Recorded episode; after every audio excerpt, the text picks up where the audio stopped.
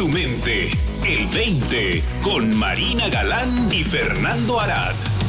Hola, bienvenida, bienvenido a El 20, este podcast en el que te invitamos Marina Galán y un servidor, Fernando Arad, cada semana a explorar con nosotros el territorio vasto de la mente, del espíritu humano, siempre con la idea de soltar lo que tengamos en mente, empezar de nuevo, si se puede, eh, fresco en esta exploración todas las semanas, para que caiga un 20, porque al final los 20 son los que realmente nos transforman, el ver algo nuevo, ver algo diferente al respecto de quiénes somos, la realidad. Y bueno, se va aligerando la carga, como platicamos la semana pasada.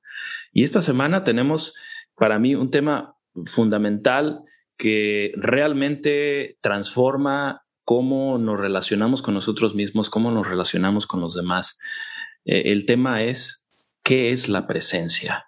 Se habla mucho de la presencia en estos temas, no solamente en los temas relacionados con la espiritualidad, sino también inclusive en los temas, por ejemplo, desde el punto de vista del, liderazgo, en, empresas, en trabajo, inclusive solamente eh, presencia como una manera de, valga la redundancia, de estar presente a quien realmente eres, a quien realmente somos, para tener un mayor impacto en nuestras vidas, ¿no? Híjole, Fer, es que pareciera súper evidente, ¿no? ¿Qué es la presencia? ¿No? Te, pasan lista en la escuela, ¿no? Y dices, presente, sí. levantas la manita, presente. Y pareciera, ¿no? Que, que de manera superficial, pues estar presente es nada más estar ahí, pero realmente no.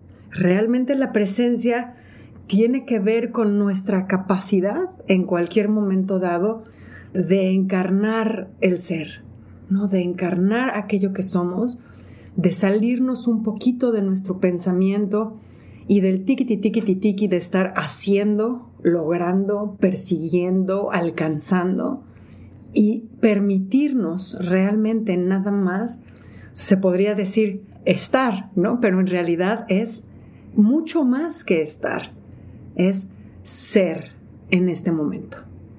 Y se dice fácil, pero resulta que no es tan fácil. Muchas veces en, nuestra profesión se habla de, de la importancia de la escucha profunda, de la escucha de calidad, y entonces pareciera que tenemos que concentrarnos en escuchar, tenemos que concentrarnos en estar presentes y se vuelve como, como súper intenso, ¿no? Como súper forzado. Y no, no va por ahí, ¿no? Es, es todo lo contrario, es, es el permitirse descansar en este momento, como deteniéndonos y permitir que el momento completo nos se acerque a nosotros, nos toque, nos informe, entre a nosotros, ¿no? A través de todos los sentidos y haga lo que tenga que hacer. Y entonces suena absolutamente paradójico porque en este estado de ser no estamos haciendo nada, pero estamos siendo todo. Mm. me encanta. Creo que eh, una de las diferenciaciones que yo veo claves para profundizar en presencia es que muchas veces entendemos, creo, la manera convencional, justo como decías, ¿no? De estar en la clase, de estar como el cuerpo presente, pero no necesariamente toda la conciencia presente, ¿no? Eh, en lo que estamos. Entonces, por ejemplo, en las clases, pues podíamos estar ahí, el cuerpo está ahí, pero mi mente está volando, estoy viendo a la ventana, me estoy imaginando cosas, no me acuerdo de niño. Entonces, pues presente estaba de cuerpo, pero no necesariamente, digamos que de mente o de alma, ¿no? De corazón. Y creo que ahí es donde realmente para mí surge la verdadera presencia, ¿no? Del corazón, de la conciencia, de lo que podemos llamarle alma. Creo que lo podemos llamar de distintas formas, pero para mí la presencia robusta de la que estás hablando, en donde realmente somos, todo lo que somos, es en esa presencia que se da cuando estamos en un contacto directo con lo esencial en nosotros, que para mí es esta capacidad de reconocer la experiencia, de estar un pasito atrás de todo lo que se está manifestando dentro de nosotros, ¿no? Que incluye todas nuestras sensaciones, emociones y por supuesto la percepción del mundo que tenemos a través de nuestros cinco sentidos. Para mí esa es una presencia, una presencia fuerte que comunica inclusive para mí creo que cosas más sutiles y más profundas que lo que podemos comunicar a través del lenguaje inclusive corporal o verbal, que muchas veces estamos tan enfocados en entender a nivel eh, comunicación verbal que no necesariamente nos damos cuenta que existe otro nivel de comunicación que está ocurriendo desde lo que yo considero que es la presencia, ¿no? Y que va más allá de la atención, porque para mí la atención es como una función de, como mental, ¿no? Eh, podemos prestarle atención, por ejemplo, a los dedos del pie ahora, pero obviamente el que mi atención esté centrada ahí, digamos que esté presente con mis dedos de los pies, no quiere decir que no exista toda esta otra presencia que está más allá de la atención, ¿no? Y muchas veces creo que presencia para mí se confunde con atención y a la presencia a la que nos referimos es algo más allá, ¿no? Es mucho más amplio y mucho más vasto que nos permite realmente entrar eh, en contacto con algo más esencial de nuestro ser y que por ende nos empieza también a informar, como decías, ¿no? Empezamos a, tener conciencia de mucha más información de la que normalmente tenemos acceso cuando únicamente estamos enfocados ya sea en la mente racional que está tratando de descifrar eh, un mensaje en un libro, ¿no? O lo que nos está diciendo nuestro compañero de trabajo, etcétera. Hay algo mucho más profundo que los demás perciben también cuando estamos desde ahí, ¿no? Cuando estamos presentes realmente a la comunicación total, ¿no? Y suena casi paradójico, Fernando, porque como bien dices, es más amplio, es más robusto y sin embargo es increíblemente más relajado, increíblemente más ligero, ¿no? La atención conlleva tensión. Sí. Y la presencia no. La presencia es todo lo contrario, es casi un rendirse, ¿no? A, a lo que sea que esté sucediendo 360 grados pero implica como no interferir, ¿no? Implica permitir que suceda lo que sea que esté sucediendo y nada más, como bien dices, permitir que eso nos informe a niveles muy, muy profundos. No creo que, honestamente, Fernando, creo que los seres humanos tenemos tantísimos niveles de comunicación que no han sido explorados todavía. Sentimos más allá de las palabras, sabemos más allá de lo que, de lo que perciben nuestros, nuestros cinco sentidos reconocidos, si quieres verlo así, ¿no? Y el estar abierto a estar recibiendo este tipo de informaciones que no necesariamente podemos explicar racionalmente, nos coloca en otro tipo de colaboración con la vida, nos coloca en otro tipo de intercambio, ¿no? Y repito, parece paradójico porque pareciera que está sucediendo mucho más y sin embargo nosotros estamos en posibilidad de estar completamente relajados, descansando en esta presencia. Ahora, Fer, este permitir que esté sucediendo todo lo que esté sucediendo, nada, no nada más implica el afuera, sino implica también el adentro. Vamos a permitir que adentro de mí suceda cualquier pensamiento, cualquier emoción, cualquier experiencia, que surja, que se dé cualquier vivencia. Y esto nos empieza a adentrar en uno de los temas por lo, que fue por lo cual escogimos hablar de esto hoy, que es la libertad. ¿no? Y me encantaría que empezaras esta exploración de por qué la presencia real, honesta y robusta implica libertad.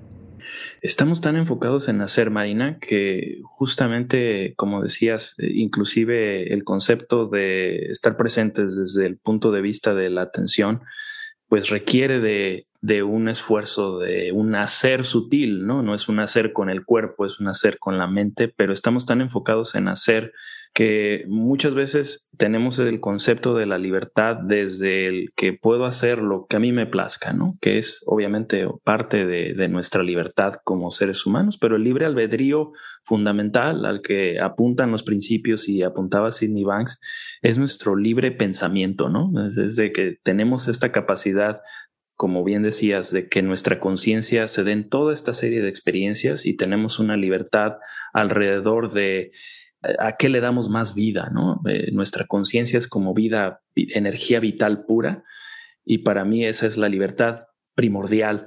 Ya de ahí surgen todas estas experiencias dentro de nosotros y con nuestro libre albedrío y nuestro libre pensamiento, pues le podemos dar más energía a eso creativo dentro de nosotros, esa dinámica dentro de nosotros para entonces pues guiarnos en la vida, ¿no? Así lo, así lo interpreto lo que Sidney Banks nos apuntaba. Entonces creo que esa libertad fundamental muchas veces pasa desapercibida porque estamos tan enfocados en hacer y hacemos muchas cosas, ¿no? Eh, escogemos qué, qué, vamos a comer, escogemos este, pues nuestra pareja en algún momento, ¿no? Aunque realmente eso no sucede, creo que muchos de los casos con una, una elección lógica, ¿no? Sucede algo más profundo, pero vamos haciendo elecciones día a día sin darnos cuenta que hay, que hay algo más profundo, que es para mí precisamente esto de la presencia, que es lo que realmente está eh, actuando, creo que de fondo muchas veces inconsciente, ¿no? Y el darnos cuenta de esta presencia más profunda, cuando estabas comentando lo que mencionabas hace unos minutos, lo que me vino a la mente es, esa es la verdadera inteligencia, ¿no? Esa es la verdadera inteligencia más allá del intelecto y de la lógica que tiene su función, pero es una función realmente minúscula en comparación de la inteligencia que tenemos los seres humanos en presencia, ¿no? Donde surgen las soluciones, donde surge la verdadera empatía y la verdadera compasión, la verdadera conexión con los demás. Híjole, Fernando, qué fuerte lo que acabas de decir, ¿no? Qué fuerte lo que acabas de decir, porque implica que en, en presencia, que además, digo, es, es parecer evidente por sí mismo, pero no lo es. La presencia nada más se puede dar aquí y ahora. Por ende, la libertad nada más se puede dar aquí y ahora. Por ende, la verdadera inteligencia profunda del ser humano nada más se puede dar aquí y ahora y en relación con el aquí y ahora, no con relación al pasado y no con relación al futuro. Creo que esto a lo que estás apuntando, ¿no? O habla directamente de la, inmensa diferencia que puede haber entre solucionar algo racionalmente y tener una revelación. Y, esta inteligencia que surge del silencio, de la presencia, de, de, de, estar en una comunicación profunda con la vida, aquí y ahora, nos conecta con partes de nosotros que no se pueden entender racionalmente, pero que están ahí para servirnos y guiarnos en la vida hacia el bienestar y la, mejor versión de nosotros mismos. ¿no? Yo te lo comentaba antes, eh, en este momento estoy viviendo una sacudida bien fuerte a nivel personal en la que me doy cuenta de que la vida me está pidiendo presencia en, esta situación en particular que estoy viviendo con mi papá. Y en esta presencia no puedo, o sea, no, no hace ningún sentido recurrir al pasado o entretenerme con el futuro. No hace ningún sentido perder ni el más mínimo instante pensando en, en, ninguna de esas cosas porque me perdería de lo que está sucediendo ahorita y reconozco que lo que está sucediendo ahorita es donde está el tesoro escondido, es donde está, es donde está eh, el, verdadero premio, ¿no? La catafixia número dos. E, es ahorita, es, es en este momento y no me lo quiero perder. No me lo quiero perder, no nada más por la riqueza del momento, sino por todo lo que conlleva interiormente para mí en términos de, reconocimiento de mí misma, en términos de reconocimiento de, de quién y qué soy, y en términos de riqueza de aquí para el real, de aquí para adelante, en todo momento de mi vida. El estar en presencia aquí y ahora no nada más resulta que nos libera del pasado y del futuro, sino que nos descubre absoluta completa y profundamente libres para sentir y experimentar todo lo que implica ser un ser humano. Creo que estamos tan aterrorizados de sentir esto o aquello, de pensar esto o aquello, que cuando nos damos permiso de sentirlo todo, de pensarlo todo, de experimentarlo todo, entonces podemos realmente descubrir el territorio vastísimo que implica ser humano y descubrirnos absolutamente libres en él. No te puedo empezar a explicar la magia que hay detrás de eso, ¿no? Se, descubre, la, es, como si, es como si todo el momento estuviera vivo, es como si el aire mismo estuviera lleno de energía y de luz y de vida y de...